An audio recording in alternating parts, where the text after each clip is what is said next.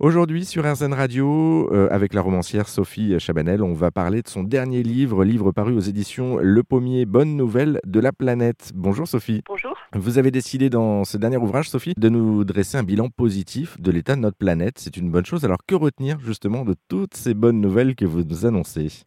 Bilan positif, c'est peut-être euh, un peu optimiste, on va dire, par rapport à mon ambition, parce que le, but, je le précise quand même, ce n'est sûrement pas de remettre en question le tableau général euh, tel qu'il est présenté par les experts du monde entier, mais c'est de zoomer sur euh, des points sur lesquels il y a des avancées mesurables. Donc moi, ce que j'en retiens, c'est que sur certains sujets d'échelle plus ou moins importante, on peut quand même dire, voilà, on en était là il y a 10 ans ou il y a 20 ans, et grâce à l'engagement des militants, des pouvoirs publics parfois, des entreprises même dans certains cas, on a pu euh, progresser sur certains sujets. Et donc, moi, ce que j'en retiens surtout, c'est que euh, dans certains cas au moins, les efforts collectifs produisent des effets et que bah, il faut pas désespérer parce que ça, ça, vaut la peine de se battre. Donc, il y a quand même un petit peu d'espoir aussi. Oui, exactement. Pour moi, c'était vraiment l'objectif. Euh, bon, l'éco-anxiété est quand même un sujet de société majeur et on le comprend. Je veux dire, il y a en effet matière à être très angoissé et je pense notamment aux plus jeunes pour qui je trouve que parfois c'est très lourd quand même d'entendre en permanence ce discours sur sinon la fin du monde, du moins la fin possible de l'humanité